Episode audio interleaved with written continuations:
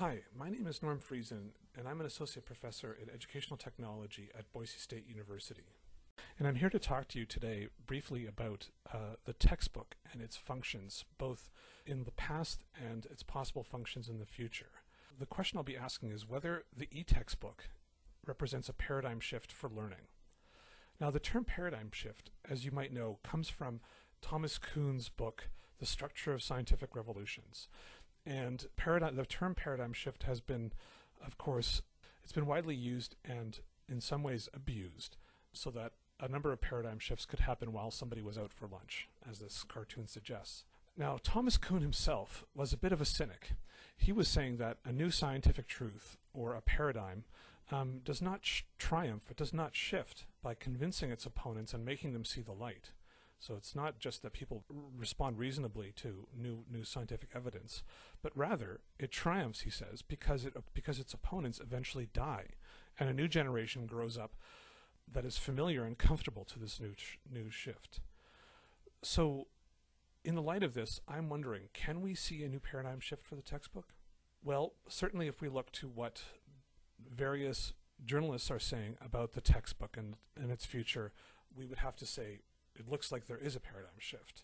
So for example, Audrey Watters, who's a journalist in Canada who works on, focuses on educational technology and new developments in technology, says that thanks to openly licensed content, we needn't write textbooks from scratch.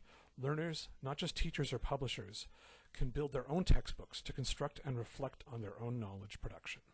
So Watters is saying that with open educational resources widely available, it should be possible to take various pieces of content and interactive and multimedia resources, put them together, and uh, have those reflect our own our own knowledge rather than being given to us in a prepackaged form. Now, if we look at another journalist, um, this time from the East, he says that it's clear that Apple wants to get rid of traditional textbooks in schools and that Apple has encouraged publishers in the digital age that the future of publishing is learning software and analytics and feedback and rich technology. He's outlining a different vision for um, a new textbook paradigm, and that is one of commercial content that's put together at some cost, but that is very rich, interactive, that records what how students are using and learning from the textbook um, or from the software, and that can then help the teacher um, and help the student, him or herself, with, with their learning. Now these are, these are quite ambitious visions, and if we look back to what uh, Thomas Kuhn has to say about scientific knowledge and the way that it changes and is transmitted from one generation to the next, we see that um, he has a rather uh, more cynical view, again, of this, of this process. He says, the aim of such books is persuasive and pedagogic, a concept of science drawn from them is no more likely to fit the enterprise that produced them than an image of a national culture drawn from a tourist brochure or a language text. In other words, what textbooks provide, Kuhn says, is just stereotypical, fixed, fully established, in some ways uninteresting or not uh, new or exciting knowledge, but just the most basic uh, hackneyed and familiar knowledge that one could imagine. So let's have a look at what people say about the textbook in popular culture. Here are a couple of movie clips where the term textbook is used in ways that are probably not untypical for everyday uses and conceptions.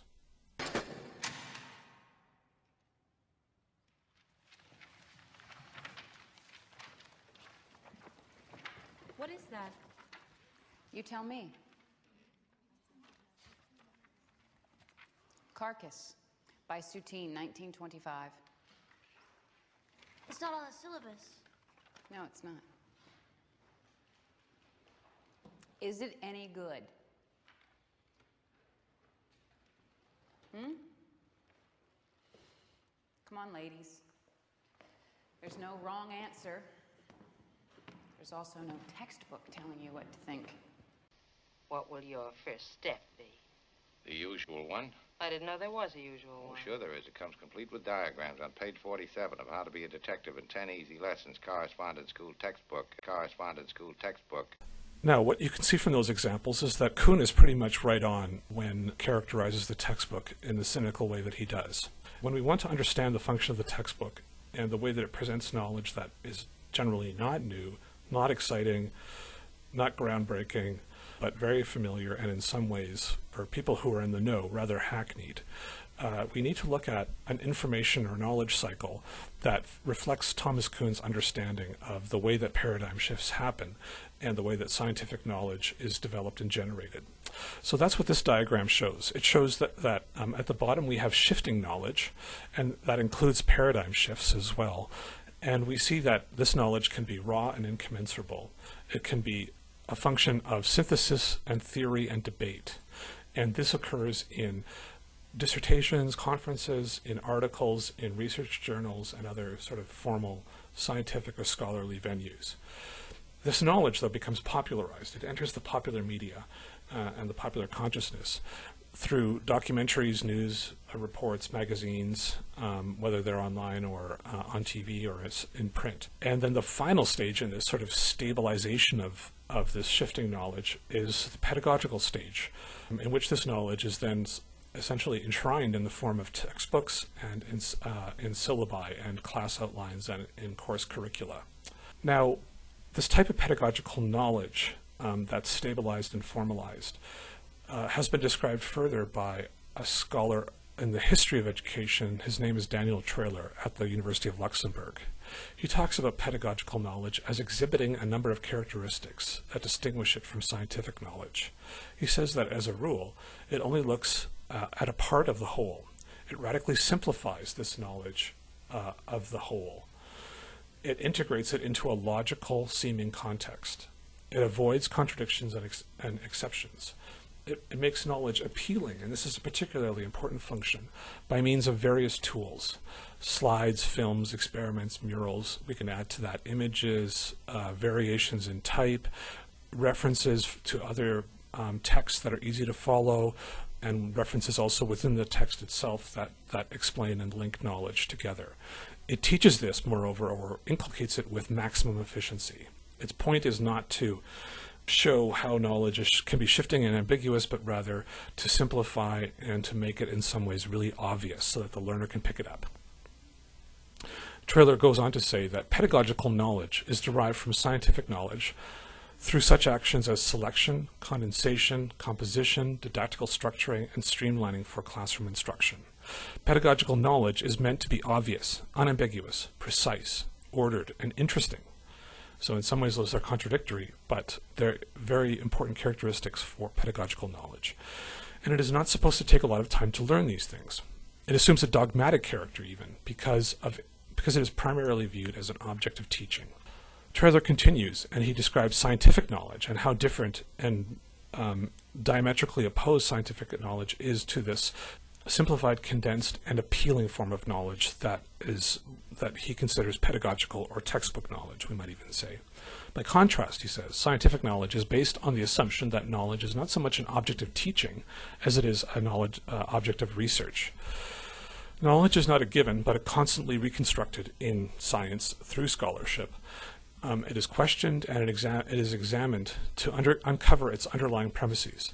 In contrast to pedagogical knowledge, advances are not logically structured in scientific knowledge or scholarly knowledge, but more dependent on fundamental convictions as to how objects are to be handled. Or one could just simply say, um, according to how uh, the, according to the paradigms and the understandings of knowledge that um, the scholars bring to their research. Now, Thomas Kuhn essentially agrees with, would agree with uh, characterizations of knowledge, and he's actually quite cynical in some ways um, in his characterization of the role of the textbook in scientific revolutions and in paradigm shifts.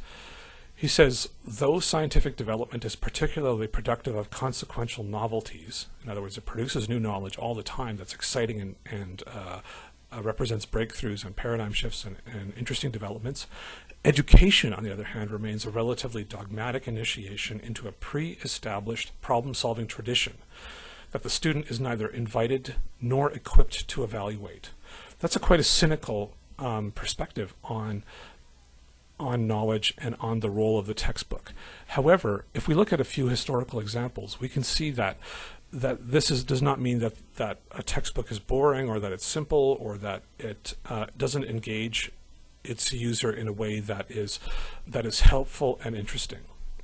What we see in this example is another way in which knowledge is presented. Now, this is a uh, this is an important text from about the fourth century A.D. It's Euclid's Elements, and what it does is it it goes through a number of principles and, and understandings of geometry and of mathematics. And it does so in a way that that's hierarchically or organized, very carefully organized in that way, and that also proceeds logically from simple principles through to more complex propositions and ideas. And again, this is a, this has served as a model for in philosophy and in other areas as a way of presenting a logical exposition for information for purposes of learning and uh, purposes just simply of clear communication. This is an example from a book by Chambliss and Calfee um, that talks about three different forms of exposition um, or types of writing that are used in the textbook. The textbook informs, argues, and explains. And each of these types of, of writing in the textbook follow, can, can be ordered in particular ways. They can be ordered as a hierarchy, as a list, as a string, and these different types of organization of, of material can then be combined in different ways to construct, to inform the reader, to argue for a particular point of view, and to explain and to fill gaps in knowledge. What we see in short is that a, textbook presents knowledge using techniques that we in some ways have often forgotten about. The textbook doesn't prescribe teaching that isn't constructivist or that isn't situated or authentic.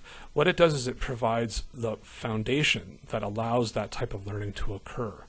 But as something that's in, uh, that's a foundation, that's just a basic building block that we've almost taken for granted, it's important that we don't project onto it some of our highest goals and aims in education, but rather that we understand the structuring of this of this familiar form, and that in developing it further, whether it's as an open educational set of resources or whether it's a, a commercial product or a mixture of both, that we pay close attention to to these basic aspects of the textbook that makes the textbook a sort of a solid and familiar educational tool. Now we can see here just two quick two examples that I'll that I'll um, present quickly. One example is an open textbook that introduces students to psychology. Um, it presents this psychology information just as plain text. There's only one highlighted portion of the text. Now, if we compare this to a commercial product that also introduces psychology, we can see a whole range of differences, and we can also see how these are all illustrative of the, the characteristics of the textbook that Kuhn identifies, that Tröhler has listed. Again, what we see here is a, is a, is a carefully constructed, but at the same time very conventional form of presentation that makes the textbook, that gives the textbook its key role in education today, and that I'm sure will remain important in the future. If you want to find out more about um, my argument, my ideas and, and, arguments and references in this in this text, I encourage you to check out these links. Um, thank you very much for your time and your attention.